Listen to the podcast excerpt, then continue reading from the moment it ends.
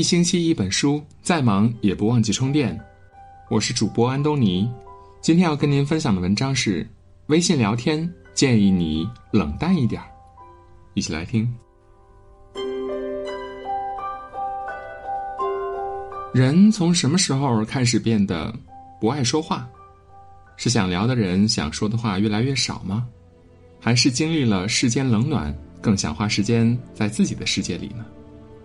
身边很多人都有共鸣，觉得社交越来越冷淡，不想接电话，不想听语音，不群聊，不点赞，朋友圈三天可见。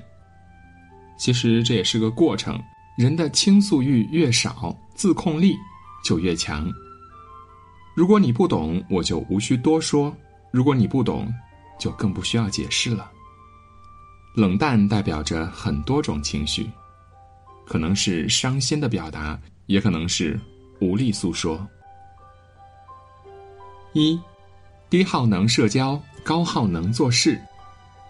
前段时间，《向往的生活》里来了一些明星，黄磊表现的很平淡，他更是直说，说句真心话：你们这一堆人来，因为我跟你们也不熟，我没必要跟不熟的人瞎扯。直到好友老狼来了，他才热情起来。很多网友评论黄磊做事太双标。但其实他没错，只是减少了一些无用社交而已。很多人在成年之后开始精简社交，慢慢发现沉默的好。公司有一位同事，以前很爱找人聊天，爱发朋友圈，但是现在他说他不怎么喜欢那种热闹的氛围了。一个人在家里看电视、睡觉，不去逛街，回别人的微信有时候都隔天了，不是没看到，而是不怎么上微信了。他说：“他现在最喜欢的事儿，反而是每天下班之后去健身房锻炼一个小时，睡觉前还会写工作总结、日记和读书。他发现，把这些聊天的时间拿来做自己喜欢做的事儿，生活变得更有意义了。有时候安安静静的一个人也挺好，身边没有谁，但是也不缺谁。二，说有用的话。”交值得的人。成年人都懂得，世界越复杂，越要简化自己。说话成为了一件高耗能的事。比起讨好别人，他更想踏实做事儿，不想把精力耗在说话上。对于大多数成年人来说，已经没有年少时的激情经历了。一个人放空时，真的很舒服，不会在意，不会烦躁，不会想太多。就这样，一个人静静的享受一个人的时光。我记得当初看《垫底辣妹》的时候，开头的第一句旁白就是：“小学生时，沙耶加的梦想是能交到朋友。”当时我以为沙耶加是因为孤僻，所以才会交不到朋友。后来发现，并不是，她是一个开朗又可爱的女孩，她的沉默是她的保护色。是他让自己舒服的一种方式。小时候交朋友多半是想有个人陪我玩儿，长大后交朋友大多是想有个人谈心。但成年后却发现走心的人越来越少，时间越来越宝贵，人也越来越沉默了。微信里那么多人，却没有一个可以和自己聊得来的人。知乎上有人问：为什么现在的人？越来越沉默呢。其中一个答案让我印象深刻：有时候我们不是不想说话，而是怕想和说话的那个人早已经没有了共同语言。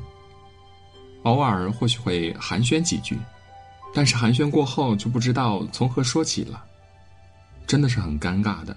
为了避免这些尴尬，聊天就少了。